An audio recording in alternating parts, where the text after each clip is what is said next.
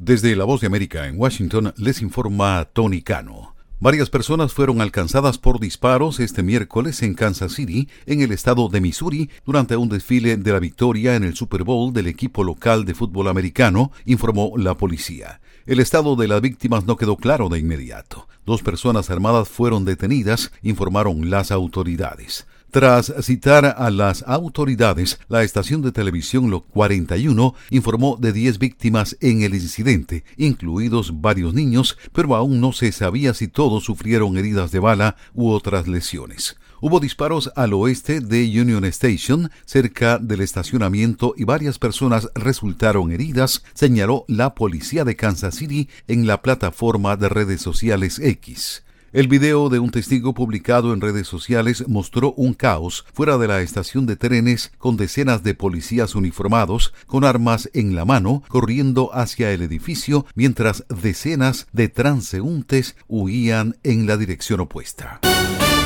El presidente de la Comisión de Inteligencia de la Cámara de Representantes de Estados Unidos dijo este miércoles que tenía información sobre una grave amenaza a la seguridad nacional y exhortó al gobierno federal a desclasificar información para que, junto con sus aliados, puedan discutir abiertamente cómo responder. El representante Mike Turner no dio detalles sobre la naturaleza de la amenaza en su comunicado. La Casa Blanca también rechazó comentar al respecto. Escuchan una producción de La Voz de América. La secretaria del Tesoro estadounidense Janet Yellen afirmó este miércoles que los recientes datos de inflación de los precios al consumidor fueron un poco más altos de lo esperado, pero que los estadounidenses deberían centrarse en los descensos a más largo plazo de las tendencias inflacionarias, en la fortaleza de la economía y en el incremento de salarios. Y la tendencia aquí es que la inflación se está moviendo decisivamente a la baja, dijo Jalen en el Club Económico de Detroit.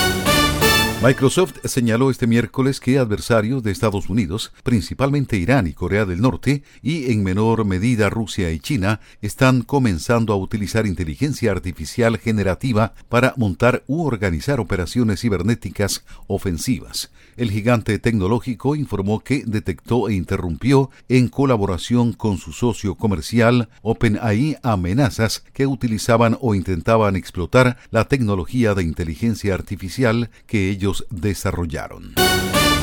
Una coalición de grupos ambientalistas demandó al gobierno federal de Estados Unidos para tratar de obligarlo a imponer normas sobre la velocidad de buques que, según ellos, son crucialmente importantes para salvar una especie de ballena en peligro de extinción. Las normas obligarían a buques frente a la costa atlántica a reducir la velocidad con mayor frecuencia para ayudar a salvar a la ballena franca glacial del Atlántico Norte. Desde La Voz de América en Washington les informó Tony.